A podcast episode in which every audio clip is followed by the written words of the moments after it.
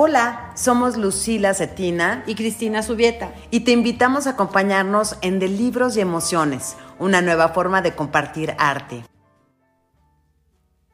Bienvenidos ya al quinto episodio de este gran viaje de la primera temporada de De Libros y Emociones con Elena. Estoy justo con mi amigocha Cristina, ya emocionadas de lo que va a venir eh, en este quinto episodio. Estamos muy emocionadas las dos. La verdad siento que esto habíamos planeado que fuera muy íntimo y creo que está saliendo así. Por favor, coméntenos cómo se sienten ustedes al escucharnos.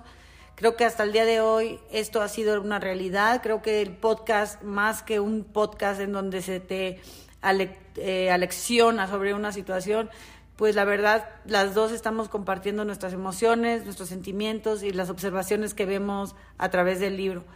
Creo que es una gran oportunidad para sentirnos cómodos o cómodas en, en, una situación que no conocemos y que a veces nos ayuda a entender más la realidad de otras personas. Exactamente, yo creo que viendo, viendo hacia los lados, hacia arriba y hacia abajo, es como un poco podemos encontrar nuestro propio lugar, ¿no? Y ver, y ver y aprender realmente de, de, de cosas que vemos que pasan a nuestro alrededor. Sí, o sea, las oportunidades que nos da la vida de crecimiento son estas, ¿no? Conflictos o situaciones difíciles y pues solamente nos sirven como para condicionar o para ganar fuerza, para solventar o solucionar unas situaciones que no conocemos, pero en el futuro este ejercicio de salir adelante nos ayuda a salir adelante o a sobrellevar situaciones que no conocemos. Y también de ser más compas ¿cómo se dice esto? Compasivos. compasivos, tener mayor compasión con otros seres humanos que igual no conocemos esta situación que estas personas están viviendo, pero nosotros sabemos de situaciones que hemos vivido antes o que hemos leído o escuchado antes y esto nos da pues un poquito más de compasión hacia los demás seres humanos y nos convierte en mejores seres humanos. Total. Ahora, vamos a dejar este huequito, esta pequeña ventana para compartirles algunos de los testimonios que amablemente nos han grabado. Recuerden que en nuestras redes sociales, en el Instagram de Libros y Emociones, en el Instagram de arroba Cristina Subieta Escritora, en el de arroba Lucila Locutora, ahí estamos poniendo y compartiendo pues el link en donde pueden grabarnos estos mensajes que nos llegan directos. Muchos los han hecho escritos, pero está padre que los dejen de voz para que pues ustedes también se escuchen, ¿no? En este podcast que es de todos. De todos y de todas. Me emocionó este capítulo y estoy desde ahorita esperando el siguiente. Me recuerda parte de mi historia y de mi vida. Ya leí el libro y me encantó escucharlo. Estuvo increíble la historia de mi abuela. Nos dejaron otro mensaje que básicamente eran dos aplausos y ojitos de emoticón de corazón. Me encantó poder estar con Lucila y poder compartir con ustedes todo lo que envuelve esta novela. Ay, Cris, muchísimas gracias. Yo un placer. Nos dejaron este otro que dice, increíble el libro, es maravilloso, fácil de leer, divertido y lleno de humanidad y en mi opinión lleno de ejemplos a seguir. Ay, qué lindos, de verdad no saben cómo agradecemos que se tomen el tiempo para dejarnos sus comentarios, ya sean escrito como los que ahora compartimos o como los que compartimos en el episodio anterior con testimonios de voz. Síganlo haciendo, de verdad nos hacen la diferencia. Muchas gracias. Pues muchas gracias a todos, de verdad, por sus opiniones, son súper valiosas. Muy valiosas y nos motivan a seguir haciendo lo que hacemos. Eh, pues ahora sí a lo que nos trajo Chencha, que es el quinto episodio. Qué emoción, porque además ahorita ya estamos empezando a ver cómo, cómo de verdad la vida de una persona pues ya cambió radicalmente. Uno, encontró el amor cuando menos se lo esperaba.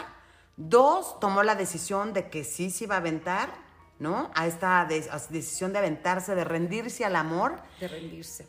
Tres, pues se rindió demasiado porque entonces no, ya salió este salió pues con la sorpresa de que va a dar a luz a un bebé y esto le cambia completamente sus planes, Elena. Pues sí, también a veces los papás tenemos planes junto con nuestros hijos y en este caso también a los papás les cambió los planes. Yo creo que los papás a veces tenemos más planes para los hijos que los hijos mismos, Sí, o, es o no. es verdad, ¿No? Como sí, que ya sí. los vimos hasta el final y, y pues no. Pero bueno, como que se, se te da eso, ¿no? Sí, Un es poco de- natural, es natural que desear. nosotros deseemos lo mejor para nuestros hijos y hagamos planes que suponemos que son los mejores para ellos sin ninguna mala intención, obviamente. Y pues esto lo comprendes cuando tú tienes tus propios hijos, dices, ah, caray, no era como yo pensaba, ¿no? Exacto. Y eso también nos, nos enseña un poco de, pues nuestros hijos son nuestros hijos, pero no somos los dueños de Son ellos prestados, como dicen, como total, dicen. ¿no? Sí, sí. Y aún prestados o no, o aún siendo nosotros pensadores de que creemos cre- creemos que son nuestros hijos y la- en la palabra nuestros significa que también somos los dueños de sus vidas, pues ahí está el error, ¿no? Exacto. Ahora, después de esto, pues nos quedamos justo acabando el episodio de que reciben la noticia de que les sale una buena oportunidad de empleo a Eugenio y tienen que tomar la decisión de irse a Mérida. Es, es correcto. Ahí también es como qué es lo mejor para nosotros, qué es lo que nos va a dar un sustento para poder sobrellevar esta nueva situación en la que esperamos un bebé y pues los dos aceptan y se van, se van. Y esto es un shock para todos, tanto para ellos que están es- empezando una nueva familia en un lugar en donde ya no van a tener la red de apoyo que bien que mal tenían con sus papás, digo, aunque no muy orgullosos de la situación, pero al final ahí estaban, ¿no? Los apoyaron Sí, bien. claro. Entonces, y de momento se van a ir a un lugar a comenzar una nueva vida de ceros. Sí, en Mérida ellos sí tenían familia, luego lo explicamos más adelante, pero obviamente los papás de Elena este, estaban en la Ciudad de México. En, la, en Mérida estaba la mamá de, de él, porque ella viajaba y venía a Ciudad de México, y etcétera, y tenían una red también de prima, de tíos, etcétera. Pero lo más importante es que tus padres están lejos y a veces decimos, híjole, qué, qué fuerte. Yo como viví muchos años en el extranjero y a veces decía, Dios santo, cómo extraño a mis papás en donde mamá échame la mano con esto o, hermana échame la mano con el otro. Y pues eh, estos muchachos muy jóvenes se van a vivir a otro lugar que está lejos en aquel. Entonces imagínate, ¿no? ¿Cuánto se tardaban en llegar de un lugar a otro? Sí, o sea, en carretera, pues era un viaje de un día Sí, completo. sí, Y, y en avión, pues además de estas rutas de que ni siquiera creas que había muchos vuelos seguidos. Yo creo que salían, no sé si uno la semana o veto a saber, porque no eran exacto. como lugares Y además. Además, no creo que hubieran tenido dinero para pagar un avión. Exactamente. ¿Sabes? Sí, así Yo como de, ay, te voy a visitar el fin de semana, ni te agobies. No, yo creo que se fueron en autobús. De hecho, nunca, nunca supe cómo llegaron hasta allá. Pero yo creo que fue en autobús. Claro. Porque pues, es, un, es un viaje largo. Y además, perdóname, pero yo en eso tengo muchísima experiencia que quisiera compartir, porque además, digo, no viajé en los 40 a Mérida, pero sí viajé en los, en los que será, en los 80 a Mérida. Y hombre, es que esos viajes de donde tenías que hacer paradas para ir al baño en gasolineras, ya sabes, así En de. medio de la En medio jungla. de la jungla con un calor de, pues sí, de, De selva, 30 grados, este, 50 ¿no? Con cero servicios este, sanitarios, quizá de los que, pues, medianamente estás acostumbrado. O sea, realmente sí es un choque cultural, pues, sea, Sí, sobre todo una niñita que venía de una familia con dinero y la, la, la, y bueno, súbete al camión y yo así como que, ¿qué es esto? Sí, sí, ya, te- ya nos estamos imaginando ese, ese primer viaje, ¿no? Sí, Eh, eh, embarazada, un poco fortalecida porque tienes una pareja que, que, pues te está sosteniendo, Ajá. pero por otro lado el, el otro pues tratando de sacar valor y la casta de que él es pues que, quien es ahora el, el estandarte de esta familia, pero también yo creo que en el fondo bastante aterrado porque... Ah, pero por supuesto. No, Pero claro. eso también eh, coincido contigo y luego lo vemos en apariencias en donde siempre estamos, in- eh, ¿cómo se llama? Colocando a los hombres un estandarte de el macho, en la figura que sostiene a la familia, el pilar de un hogar, el, el proveedor. ¿Cuándo les damos chance a los hombres también de esto, ¿no? De ser humanos Sí. y decir, pues esta cosa tampoco me Auxilio, gusta. socorro, ¿qué estamos haciendo? sí, y de ¿No? equivocarse también, Sí, ¿no? sí. Entonces está, es, es una cosa de evaluación y de poner atención en todas estas circunstancias. Y como lo comentábamos, no sé si lo comentamos con, con aquí, en donde antes eh, estos puestos de mamá es la que cuida y el papá es el que provee, eran muy determinantes, no eran cuestionables. Nunca nos cuestionamos que si a mi mamá no le gustaba cuidar niños o si a mi papá no le gustaba trabajar. Era lo que estaba establecido por default. Y ahora, pues, es, así lo comentamos, era un poquito de pues, los acuerdos, ¿no? Claro. Entonces, este, está muy bonito ver cómo estas dos criaturas muy jóvenes están formando una nueva familia y todo lo por lo que tienen que pasar es no está fácil. Claro. Y, y, entonces escuchemos el capítulo porque vamos a ver cuál es la manera de enfrentarte a tantos cambios. O sea, uno decide al final cómo se enfrenta a esto y, y, la manera en la que decides cómo te enfrentas es lo que puede hacer tal vez tu viaje un poco más amigable o no, ¿no? Sí, y a veces no estamos como preparados para cualquier enfrentamiento y a, lo mejor en el momento del, enfrentamiento dices tú, ¿qué es esto? O te enojas o te, ¿sabes? Pero ¿qué decisiones tomes tú posteriores al enfrentamiento son las que conducen tu vida posteriormente? A la actitud, a la fortaleza de espíritu y aunque en ese momento digas tú, de verdad eso me está destrozando o lloro o eh, dudo o estoy este, echando todo por la ventana porque la verdad esto no me gusta, me quiero ir de aquí, no importa. También lo he dicho antes, eh, que es una frase que me gusta mucho, es, eh, pues no, tengo miedo de brincar, pero brinco con miedo, pero brinco, ¿no? Entonces, estas son, este, tienes derecho a estar espantado, tienes todo el derecho de, de refunfuñar o de estar enojado con una situación que dices tú, ¿qué estás haciendo? O mi pareja, ¿qué estás haciendo? ¿Por qué estamos haciendo esto? O, confrontarlo, ¿no? Enojados, llorar, este, pensar todo lo malo que puede suceder y también tenemos el derecho de, tener estas emociones. Pero también vamos a, ver que estas emociones no nos consuman para impedirnos el actuar. ¿Sí? Sí, fíjate que yo me acuerdo aquí de dos palabras así. Una que está súper mega de moda, que es la resiliencia.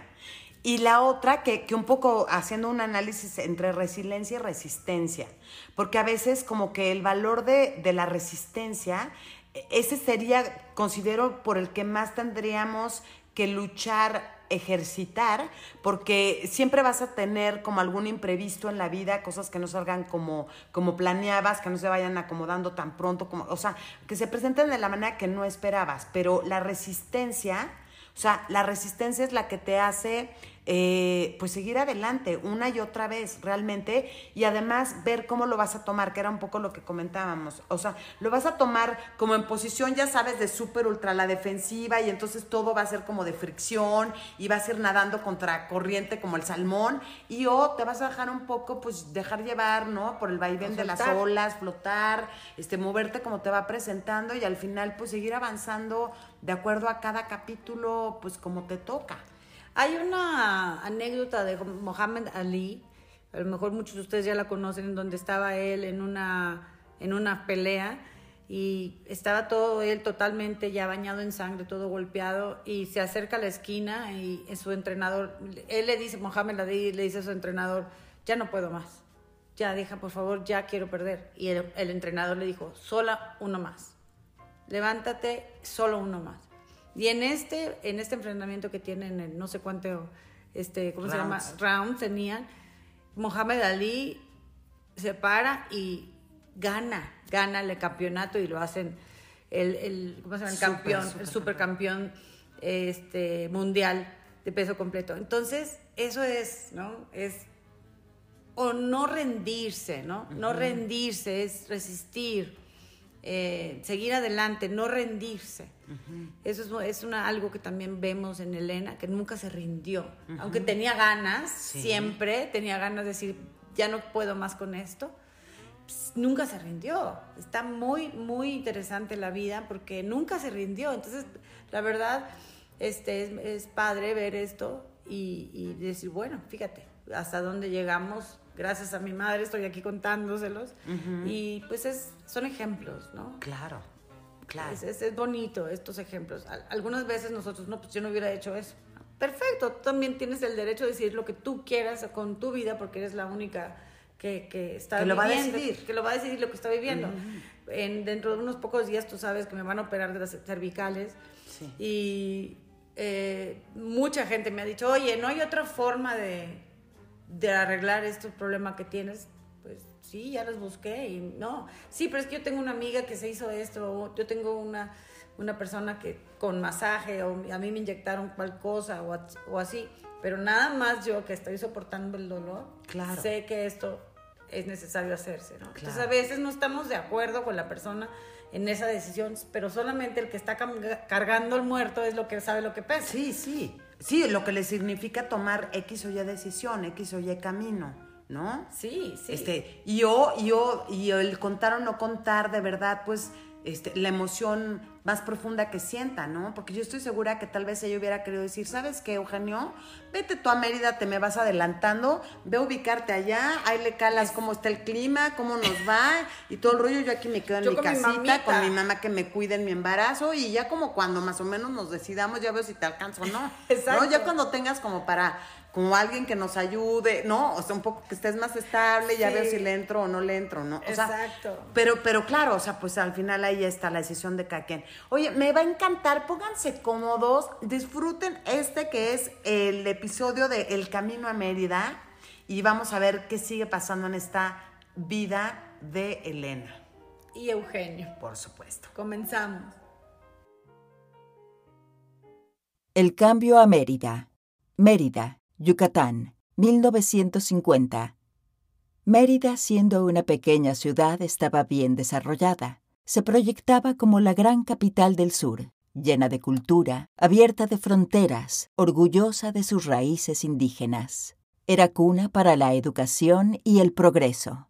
Ubicada en la península de Yucatán, tenía un gran auge por ser la entrada de materiales del extranjero y de la exportación de productos de ganadería y agricultura.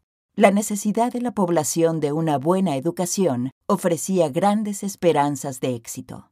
Elena había vivido ahí hasta los cuatro años. Por las constantes visitas a sus familiares y la temporada en Puerto Progreso cada verano, tenía aún recuerdos frescos de los paseos con sus tías maternas, que la consentían. Se le hacía agua la boca con las memorias de los olores del mercado central que recibía a la clientela con el aroma de los tamales envueltos en hoja de plátano y de los frijoles negros recién cocidos.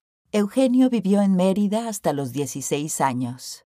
Sus padres decidieron que él y su hermano Pedro se fueran a la capital para que acabaran primero la preparatoria y posteriormente la universidad. Cuando supo Petra que se irían a vivir a su adorada Mérida, decidió donarle a Eugenio unos terrenos ahí. Eugenio los vendió y usó este dinero para ser uno de los propietarios de la escuela de la que sería director. La ciudad blanca recibió a Eugenio y Elena con sus frutas exuberantes, gritos en maya y mestizas vestidas con trajes típicos. Entre la mudanza, el nuevo trabajo y el embarazo, sus días pasaban volando. Al poco tiempo de haber llegado, nació Carolina.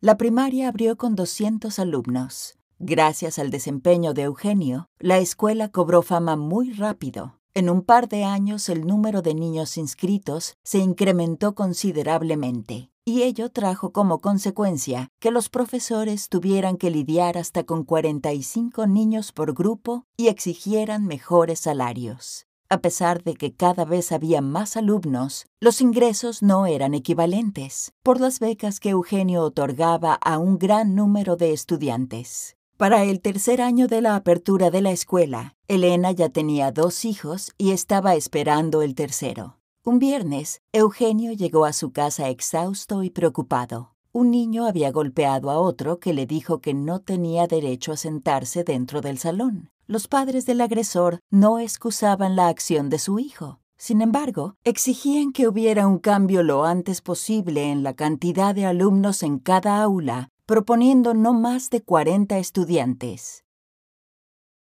¿Y qué vas a hacer, Eugenio? No puedes sacar a los alumnos becados y los niños que sí están pagando sus colegiaturas van a... Por favor, no sigas. Ya lo sé. ¿Vas a poner doble turno? No sé. Todavía no he pagado la hipoteca del edificio. ¿Cuál hipoteca? Tuve que hipotecar el edificio de la escuela para poder pagar a los profesores. ¿Pero de qué me hablas? ¿Cuándo fue eso? Un comité de padres de familia vino a exigirme reducir el número de alumnos por aula. Me amenazaron con sacar a sus hijos del colegio. Contraté a asistentes para los profesores en los salones con más niños. La escuela por una u otra cosa no alcanzaba a salir a flote. Pasaron ocho años dando topes. Nora tenía dos meses de nacida. Era la hija número siete. Esta niña de grandes ojos verdes comía como un león y, entre la lavada de ropa, la preparación de la comida y la limpieza, Elena la alimentaba cada tres horas sentada en una mecedora y aprovechaba para leer a ratos, a la sombra de un techo que sobrevolaba la parte de enfrente de la casa. Aún en octubre, el calor podía llegar a los 35 grados. Todos dormían en hamacas. Para evitar los mosquitos, se cubrían con los pabellones hechos de una tela de algodón muy fino que dejaba pasar el aire que echaban los ventiladores de techo, intentando mantener así fuera a los insectos. Un día por la mañana, mientras Elena lavaba pañales con lejía y colgaba la ropa, oyó el ruido de las llantas de un carro sobre el camino de grava y vio el polvo que se elevaba hacia el cielo azul. El Ford Fairlane se detuvo frente a su casa, y de él bajaron dos hombres vestidos con impecables trajes negro. Uno de ellos, el más alto, tocó la puerta con tres golpes secos. Con Nora en un brazo, Mónica de una mano, Diana y Alejandro agarrados de su falda, Elena se asomó. Llevaba un vestido rosa y un delantal cuyo bolsillo estaba lleno de pinzas para colgar ropa. A pesar de la apariencia de quien está efectuando labores domésticas y de los niños prendidos a ella como esferas en árbol de Navidad, su belleza intimidó al tocador de puertas. Buenos días. ¿Podemos hablar con Eugenio Condé? Buenos días. No está. Soy su esposa. Elena Cervantes de Conde, a sus órdenes. Dígame, el otro hombre, quien olía a colonia barata y parecía disfrutar de su trabajo, le dio la noticia. Mire, señora, con mucha pena les venimos a informar que el lunes de la próxima semana, a las nueve de la mañana, vendremos a embargar. Después, señora, les daremos una semana para que desalojen el inmueble, el cual pasará a ser propiedad del Banco Nacional. Aquí está mi tarjeta para que se comunique por si en este plazo consiguen liquidar la deuda. Abrió el portafolio negro de piel sobre su pierna y sacó una carta en la que se especificaba la cantidad a pagar y las fechas en las que los montos deberían de haber sido liquidados. Con números rojos aparecían marcados los adeudos y, debajo de estos, los intereses morosos.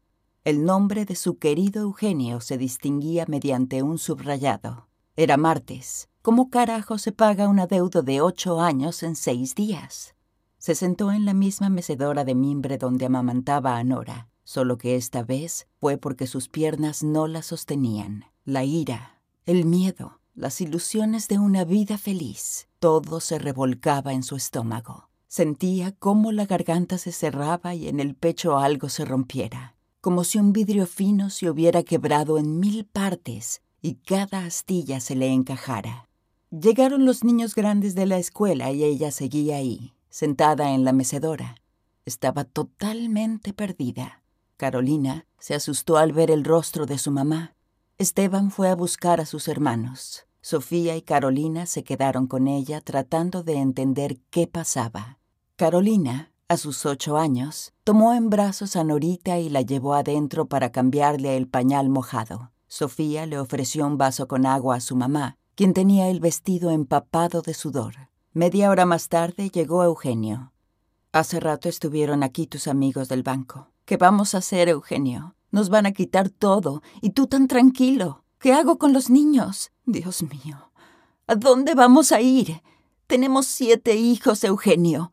Siete hijos. Vamos a pedirles a tus tías que nos ayuden con los niños. Seguro que mis papás también nos echan una mano. No te asustes. Dios nos va a ayudar. Nunca nos ha desamparado. Todo va a estar bien. ¿Cómo que todo estará bien? ¿Cómo puedes estar tan calmado? Fue en ese momento cuando brotaron las lágrimas que Elena se había guardado en el pecho durante sus nueve años de matrimonio. No se detenían, no se acababan. Eugenio llevaba meses tratando de conseguir un trabajo en el Distrito Federal. No hallaba otra solución.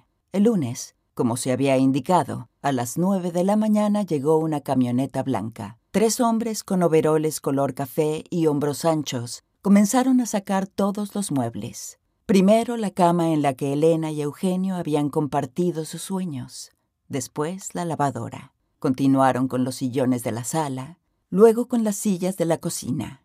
Colocaron en sábanas la licuadora, la batidora, la plancha y la olla express. Se llevaron la mesa de la cocina y la pusieron boca abajo, y encima de ella dispusieron lámparas y tapetes. El lugar quedó vacío en menos de dos horas.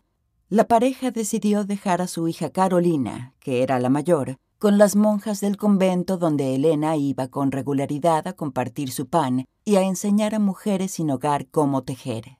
La niña de ocho años viviría con las monjas hasta que encontraran la forma de llevársela a vivir de nuevo con ellos. Ahí estudiaría, comería y dormiría. No pagarían absolutamente nada. Los demás niños, mientras se arreglaban las cosas, fueron repartidos entre las tías de Elena. Con la ayuda de su padre, quien también se ofreció a apoyarlo económicamente, en unas semanas Eugenio consiguió un departamento pequeño en la capital. Su hermano le encontró un trabajo en el gobierno en el que le pagarían por comisión. Este consistía en hacer estudios de ingeniería civil cuando las obras necesitaran cálculos. Elena y Eugenio llegaron a la estación de tren de la gran ciudad con cinco maletas, tres bultos, dos baúles y seis niños. El viaje duró más de tres días. Los recibieron Victoria, Alberto y Rodolfo. Elena estaba agotada hasta el tuétano. La nana María, quien le había sido fiel hasta entonces, los acompañó en la travesía. En el internado con las monjas, Carolina tenía una cama para ella sola. El uniforme y los zapatos siempre estaban limpios y sin remiendos. Las tres comidas al día eran calientes. La abuela paterna prefirió mantener su residencia en Mérida, a pesar de que su esposo, debido a sus negocios farmacéuticos, necesitaba quedarse donde estaba su ingreso, es decir, en el Distrito Federal. Estando en Mérida, Petra podía ir por su nieta todos los fines de semana y la llevaba a pasear y a comer. En su casa la entretenía tocando el piano. Como en su juventud fue concertista, le gustaba pasar sus manos viejas sobre los recuerdos de años mozos. Carolina vivía feliz sin conocimiento de lo que sus padres y hermanos estaban pasando. Pues esperamos que hayan disfrutado como nosotras de este que fue el quinto episodio de la primera temporada de De Libros y Emociones Elena y lo que fue el viaje a Mérida. El viaje, la vida, los hijos, la construcción y desconstrucción de, de su proyecto de vida que era la escuela, donde él puso todo su dinero y sus intenciones de mejorar y tener una vida como la que ellos habían soñado. Y vemos cómo se destruyó ese sueño y cómo ella, tan, siendo tan joven, pero ya con siete hijos, dice, pues a mí no me gusta lo que estás haciendo y al final toman decisiones muy duras, que es la, la separación de la hija mayor de su familia, la deja encargada con el convento en donde ella había estado, eh, ayudándole las monjas y dejan a su hija la mayor ahí y se regresan a Ciudad de México con seis chiquillos, o no sé cuántos eran en ese momento, pero muchos, y tienen estas nuevas aventuras en Ciudad de México que también lo vamos a compartir en el siguiente episodio. Pero ahí vemos en donde lo que estábamos hablando antes del capítulo, la resiliencia, la resistencia, el decir, híjole, me está llevando el tren, sin embargo, sigo contigo y te amo híjole, esas son decisiones muy duras y vemos otra vez que el amor lo puede todo y que no me importa a veces que nos sintamos devastados, a veces apostamos por el amor. Podemos pensar, estas decisiones que hizo ella, como bien lo comentamos hace rato acá entre nos, dice, wow, o sea, ¿cómo es posible que ella haya tomado esa decisión? ¿Qué hubiera hecho yo? Yo me hubiera quedado en mi casita embarazada con mis papás que me ayuden y mientras tanto tú te... Con mi ventilador de sí. ¿no? De entrada. Sí, exacto. Pues con la nana, ¿no? Que me haga mi cama y que me haga de comer. Acá le tocaba a ella pues hacer todo, ¿no? Con esto. Claro. Cantidad de niños y pues, wow. Muchos, muchos bebés, muchos, este, muchos, este, pues acontecimientos dolorosos y bueno, y, e súper importantes, porque, porque pasamos del episodio 4 al quinto con esta mudanza, pero además, como dices, o sea, resumimos como siete años de la vida de Elena, pero esos siete años intensivos, pues todo el tiempo embarazada, todo el tiempo criando niños, ¿no? Este... Sí, dejando todos sus sueños y convertirse nada más en la mamá de estos pequeños y el hombre, eh, este, em, Eugenio. Eugenio, Eugenio tratando de, pues de llevar la, la vida bien según sus valores y y pues dando ayuda a los demás, pero a él quién lo ayudaba. Y a veces estas, estas decisiones que tomamos no nos son las más certeras, pero con el tiempo vemos que fueron, que sí fueron.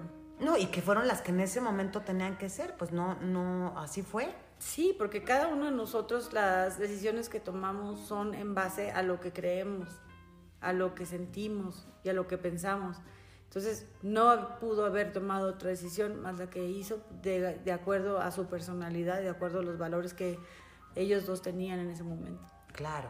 Entonces, un nuevo cambio de vida a la vista de Elena, otra vez regresar a lo que pues es la Ciudad de México. Sí, imagínate que ellos vivieran en la Ciudad de México con una vida bastante cosmopolita, vamos a decir, en aquella, aunque en aquella época pues todavía México no estaba lleno de, de cultura como lo está hoy. Sin embargo, seguía siendo la capital del país en donde, pasaban las cosas, pasaban las cosas donde se tenían acceso.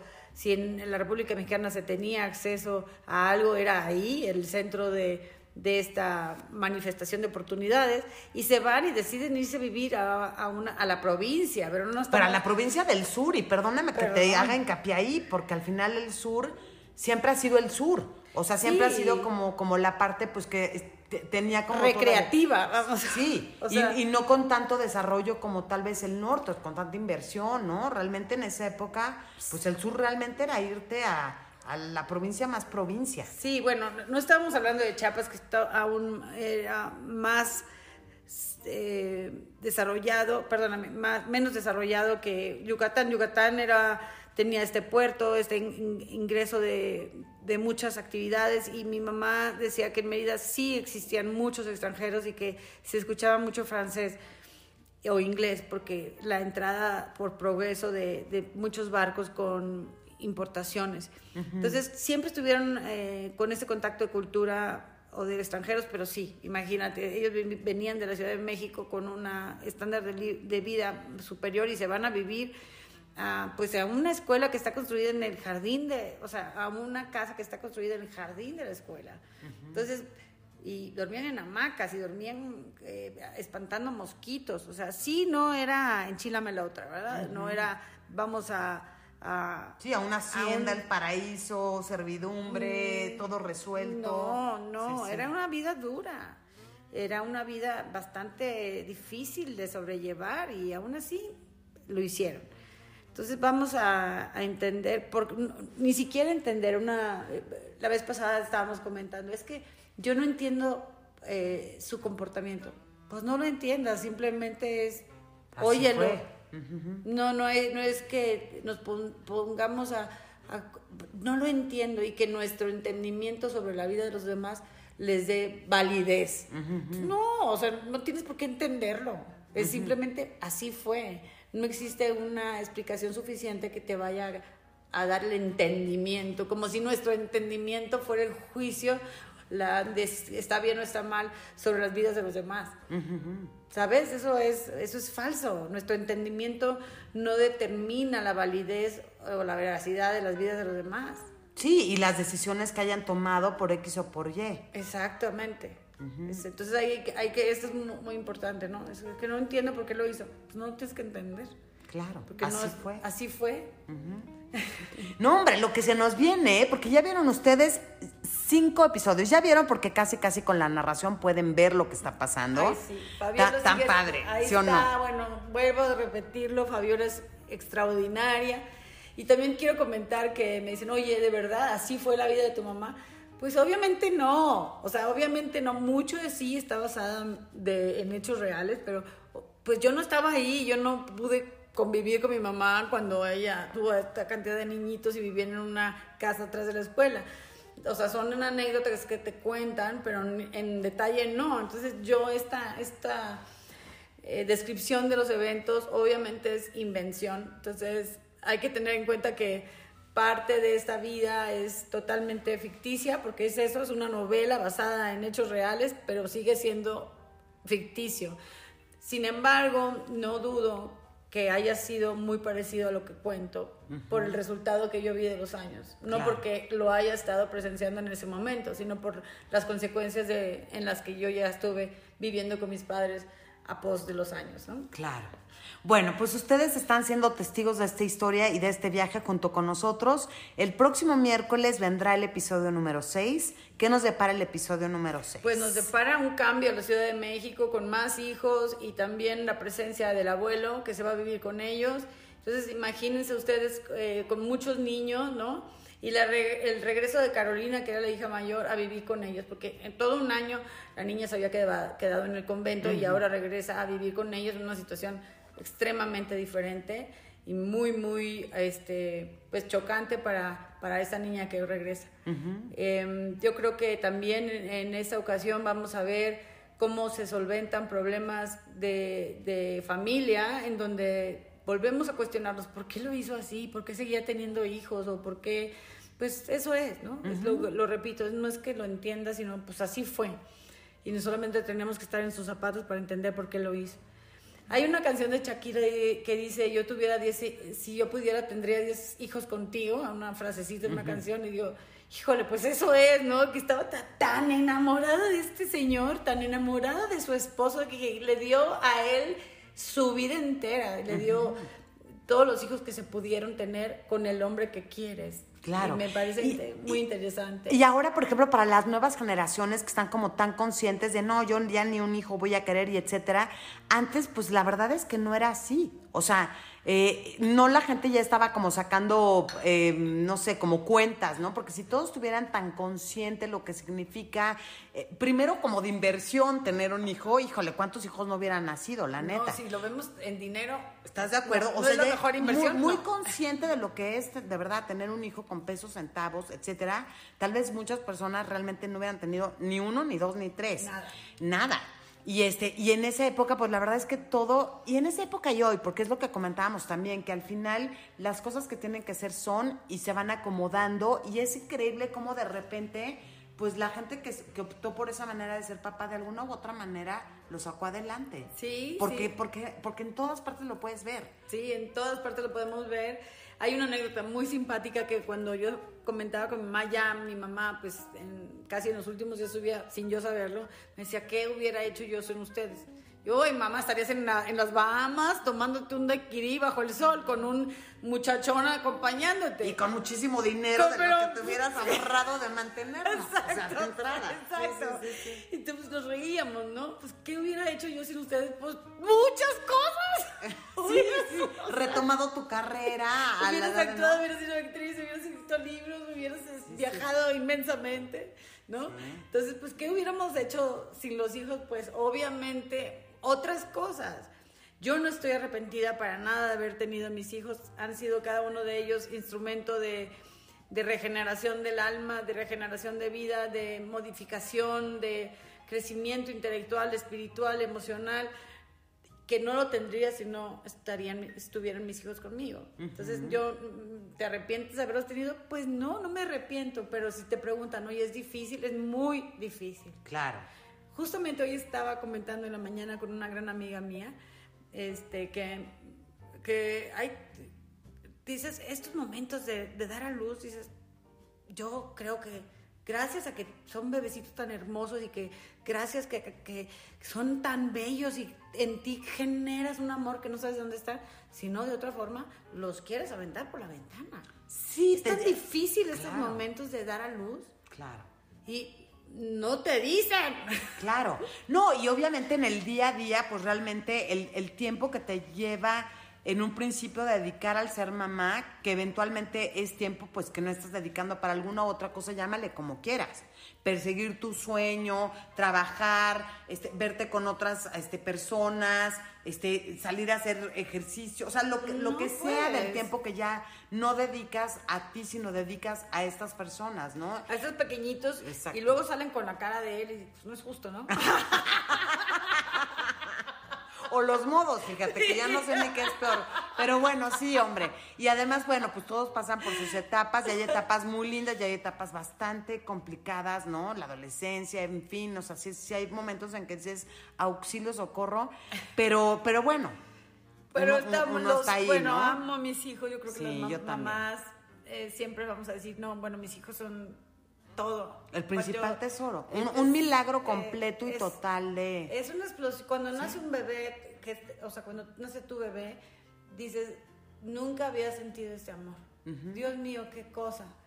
Y es lo más, y eso es lo que te sustenta para no aventarnos por la ventana y salir corriendo, ¿no? Sí, sí, te, te tocan muchas cosas porque de verdad te vuelve, te vuelve generoso, ¿no? Demasiado empático, este, o sea, sí como que te desarrolla pues muchas emociones y muchas herramientas que de alguna u otra manera no, no creo que tuvieras la sensibilidad de poder tener con cualquier otro ser humano.